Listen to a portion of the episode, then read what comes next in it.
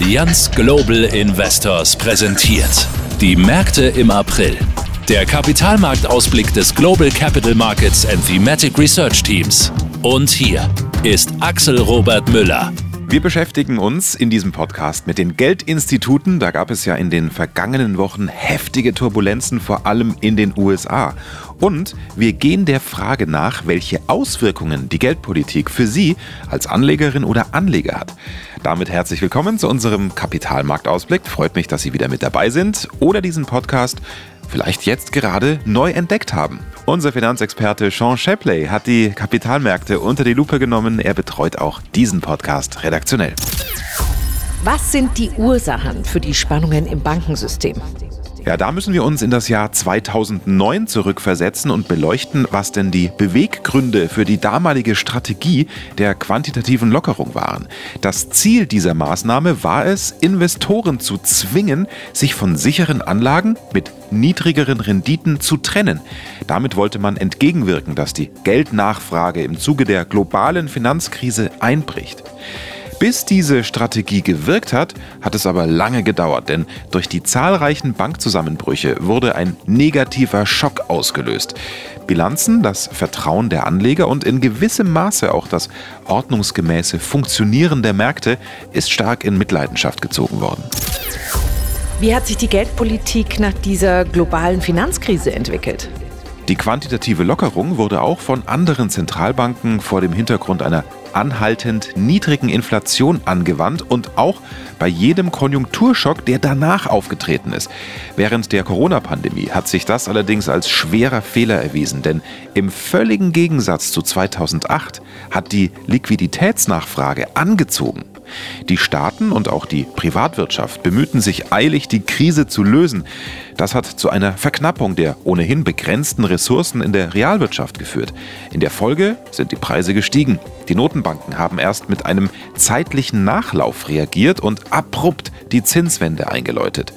Das hat das Bankensystem unter Druck gesetzt. Risikoscheue Einleger brachten Schwachstellen im Risikomanagement ans Tageslicht. Investoren machten sich Sorgen über mögliche Liquiditätsengpässe der Institute. Besonders akut waren diese Belastungen bei kleineren Banken in den USA zu beobachten, die ja auch als Regionalbanken bezeichnet werden. Das ist zum Teil auf die Regulierung dieses Segments unter dem damaligen US-Präsidenten Trump zurückzuführen. Mit welchen Folgen müssen Anlegerinnen und Anleger in den kommenden Monaten rechnen? Unserer Auffassung nach ist es kein Zufall, dass sich finanzielle ja, Unfälle in den letzten sechs Monaten gehäuft haben. Wir meinen, dass es sich lediglich um den lang andauernden zeitlichen Nachlauf in der Geldpolitik handelt. Der fordert seinen Tribut. Die lange Phase ruhiger Inflation bis zum Jahr 2020 hat dazu geführt, dass Konjunkturrisiken nur langsam entstanden sind. Im Gegensatz dazu stellen wir heute fest, dass es immer schneller zu Wendungen kommt und tatsächlich spiegelt sich das bei den Notenbanken wieder. Die sind zurückhaltend, die Zinsen weiter anzuheben, wenn keine eindeutigen Beweise vorliegen, dass die Transmissionskanäle für die Kreditvergabe durch die Belastung der Banken beeinträchtigt werden.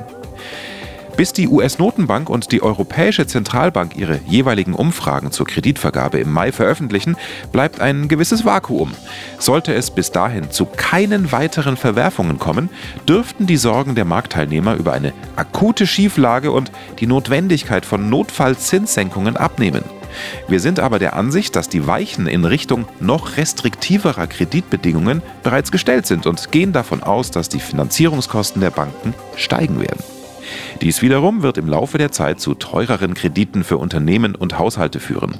Vor allem in den USA, wo die Regionalbanken eine Schlüsselrolle im gewerblichen Immobiliensektor spielen, rechnen wir bestenfalls mit einem sehr mageren Wachstum in der zweiten Jahreshälfte. Welche taktische Vermögensaufteilung für Aktien und Anleihen liegt nahe? Das unsichere Umfeld im Bankensektor verstärkt die allgemeinen Konjunktur- und Anlagerisiken. Insgesamt bleiben wir bei Aktien vorsichtig, wobei die Eurozone und China unsere bevorzugten Regionen sind. Wir rechnen nach wie vor mit einer Outperformance von Staatsanleihen der Industriestaaten. Die Notenbanken müssen derzeit noch dafür sorgen, dass die Preisstabilität wiederhergestellt wird.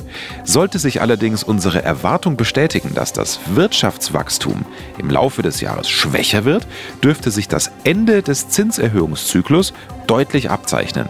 Zwar neigt der US-Dollar in Phasen finanzieller Anspannung dazu, an Stärke zu gewinnen, doch wir glauben, dass die mittelfristigen Aussichten für den Euro-US-Dollar-Kurs zunehmen werden. Ohne die Erwartung weiterer deutlicher Zinserhöhungen durch die US-Notenbank halten wir eine anhaltende Aufwertung des Euro auf über 1,10 für zunehmend wahrscheinlich.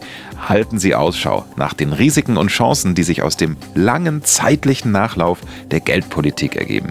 Das meint unser Finanzexperte Sean Shapley. Ja, und das war's für heute. Wir haben die Kapitalmärkte für Sie natürlich weiter im Blick, ist doch ganz klar. Am ersten Freitag im Mai sind wir wieder für Sie da mit einer neuen Ausgabe des Podcasts. Den Link geben Sie gerne weiter an Arbeitskolleginnen und Kollegen, an Freunde, an Bekannte, an Interessierte in Ihrem sozialen Netzwerk. Würde uns sehr freuen. Danke fürs Reinhören, auch heute wieder und eine gute Zeit. Ausführlichere Infos und weiterführende Links auch im aktuellen Kapitalmarktbrief unter www.allianzglobalinvestors.de.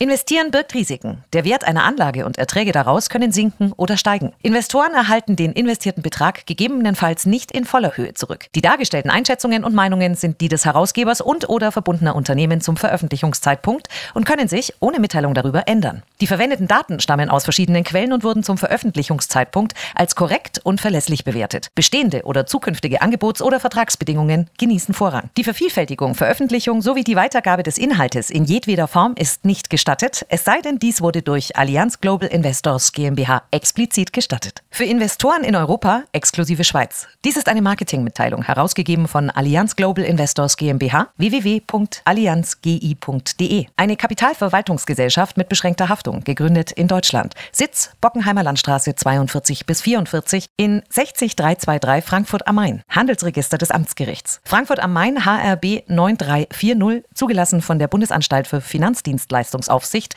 www.bafin.de. Allianz Global Investors GmbH hat eine Zweigniederlassung errichtet in Großbritannien, Frankreich, Italien, Spanien, Luxemburg, Schweden, Belgien und in den Niederlanden. Die Kontaktdaten sowie Informationen zur lokalen Regulierung sind hier verfügbar unter www.allianzgi.com/info. Die Zusammenfassung der Anlegerechte ist auf Englisch, Französisch, Deutsch, Italienisch und Spanisch verfügbar unter https://regulatory.allianzgi.com en slash investors-rights. Die Vervielfältigung, Veröffentlichung sowie die Weitergabe des Inhalts in jedweder Form ist nicht gestattet, es sei denn, dies wurde durch Allianz Global Investors GmbH explizit gestattet. Für Investoren in der Schweiz. Dies ist eine Marketingmitteilung, herausgegeben von Allianz Global Investors Schweiz AG, eine hundertprozentige Tochtergesellschaft der Allianz Global Investors GmbH. Die Zusammenfassung der Anlegerechte ist auf Englisch, Französisch, Deutsch, Italienisch und Spanisch verfügbar unter https